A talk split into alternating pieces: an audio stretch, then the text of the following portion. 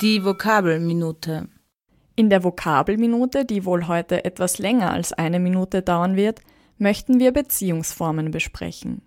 Vorweg sei gesagt, dass hier kein Anspruch auf eine vollständige Abbildung aller existierenden Beziehungskonzepte passiert, sondern Einblicke gegeben werden. Und vor allem geht es nicht darum, die eine richtige Beziehungsform zu präsentieren, sondern darum aufzuzeigen, dass Beziehungskonstellationen jeweils sehr individuelle Ausformungen haben können, je nachdem, welche Vereinbarungen die darin involvierten Menschen gemeinsam treffen. In unserer Sendung geht es ja heute um Sex und Liebe. Beides Aspekte, die auch in Beziehungen eine wichtige Rolle spielen oder spielen können. Sex, körperliche Intimität oder Nähe sind vielleicht in manchen Beziehungen nicht so wichtig oder fühlen sich nicht gut an. Und auch bei Konstellationen, in denen die Beteiligten sich nicht verliebt fühlen, trotzdem vielleicht Sex miteinander haben, würde ich von Beziehungen sprechen. Einvernehmlicher, konsensualer Sex ist für viele Menschen etwas Schönes, das sie auch in einer Beziehung miteinander teilen wollen. Anziehung, Erotik, Nähe und Intimität austauschen, den eigenen Körper neu oder besser kennenlernen, Vorlieben entdecken und ausprobieren und vieles mehr. Und dann wären da noch Zuneigung, Verliebtheitsgefühle, Liebe. Dabei handelt es sich um emotionale Gefühlszustände, die nicht nur schwer in Worte zu fassen, sondern durchaus auch umstritten sind. So beschreiben Imre Hoffmann und Dominique Zimmermann in ihrem Buch Die andere Beziehung, Polyamorie und philosophische Praxis Liebesbeziehungen so. Eine relativ intensive und intime Beziehung zwischen zwei Menschen, die für keinen anderen Zweck als allein um ihrer selbst willen eingegangen und gepflegt wird und bei der die beteiligten Personen als Ganze berücksichtigt werden. Dabei kommt es zu einer starken emotionalen Verbindung zwischen diesen Menschen. Außerdem verweisen sie darauf, dass es sich bei romantischer Liebe nicht um eine emotionale Naturgewalt handle, sondern um eine Erfindung der Neuzeit. Die Autorinnen vermuten dahinter eine Reaktion auf die zunehmende Ausdifferenzierung und Individualisierung der modernen Gesellschaft und den Zusammenhang mit bestimmten sozioökonomischen Bedingungen des Bürgertums. Ihr merkt schon, sich zu lieben, sich in Beziehungen begeben ist komplex, vielfältig und kann sehr unterschiedliche Ausformungen annehmen. Denn nicht wie im vorigen Zitat angedeutet, gibt es ausschließlich Beziehungen zwischen zwei Menschen. Auch drei Menschen oder mehrere können eine Beziehung zueinander eingehen.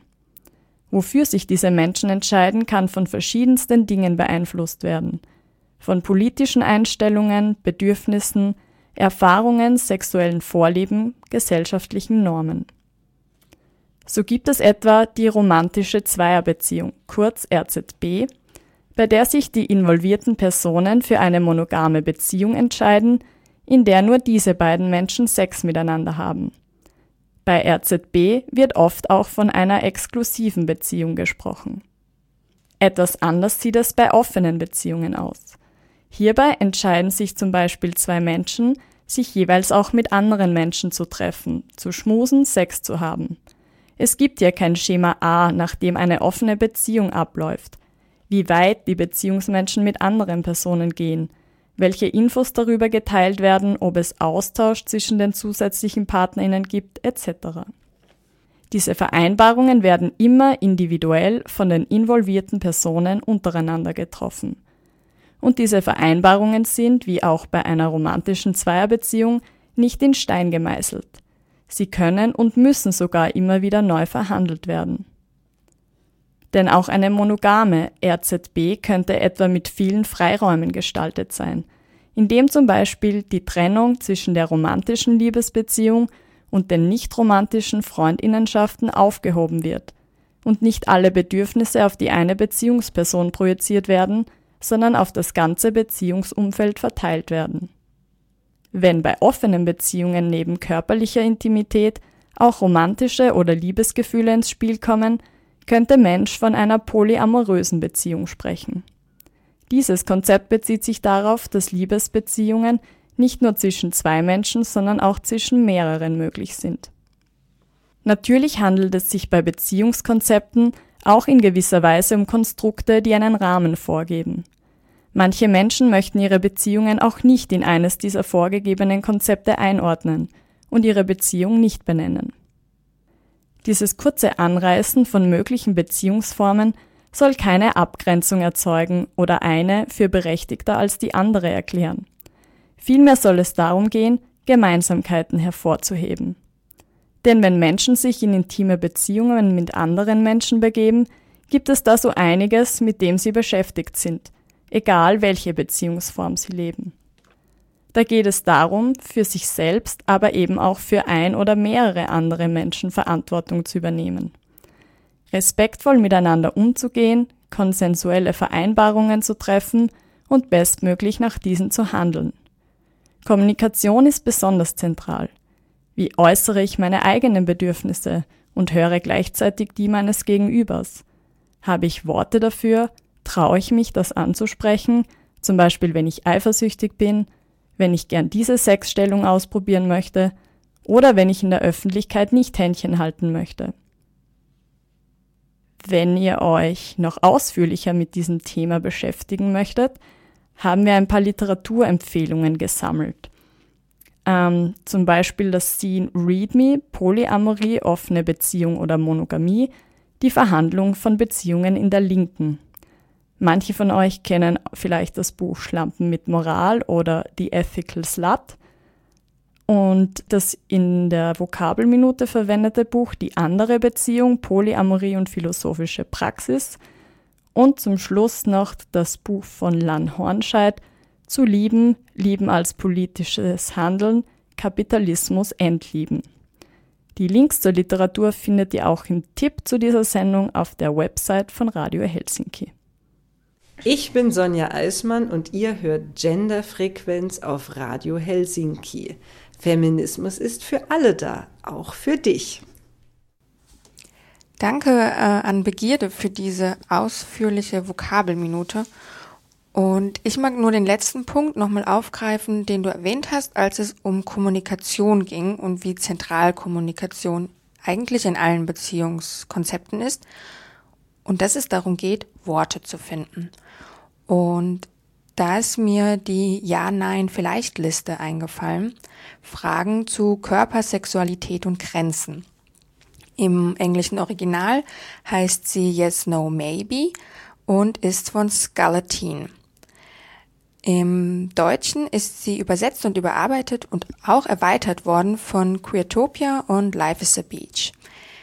Ich würde kurz die einleitenden Worte vorlesen, damit ihr euch auskennt, was ihr euch unter einer Ja-Nein-Vielleicht-Liste vorstellen könnt. Hallo, schön, dass du diese Liste entdeckt hast.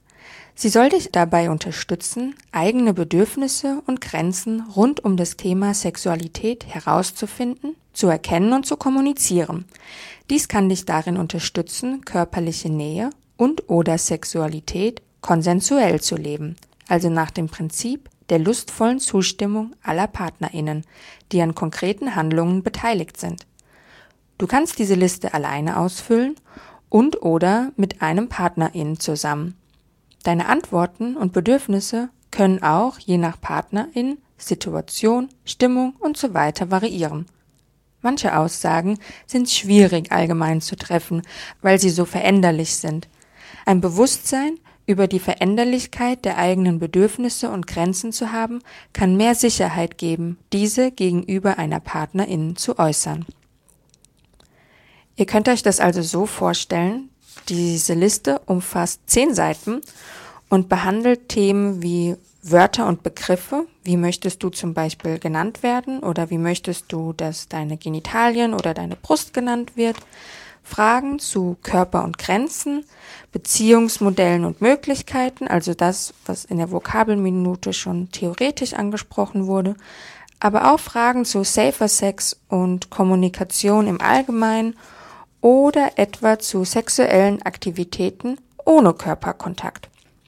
Wenn ihr neugierig geworden seid und findet, dass so eine Ja-Nein-Vielleicht-Liste für dich selbst oder für deine Beziehung eine Bereicherung wäre, und ich bin mir fast sicher, dass es das immer ist, Dann findet ihr den Link zu dieser Liste sowohl im Tipp auf der Homepage als auch auf Facebook. Ja, danke nochmal an Hingabe für diesen spannenden Hinweis. Und jetzt hätte ich gesagt, gibt's mal ein bisschen Musik.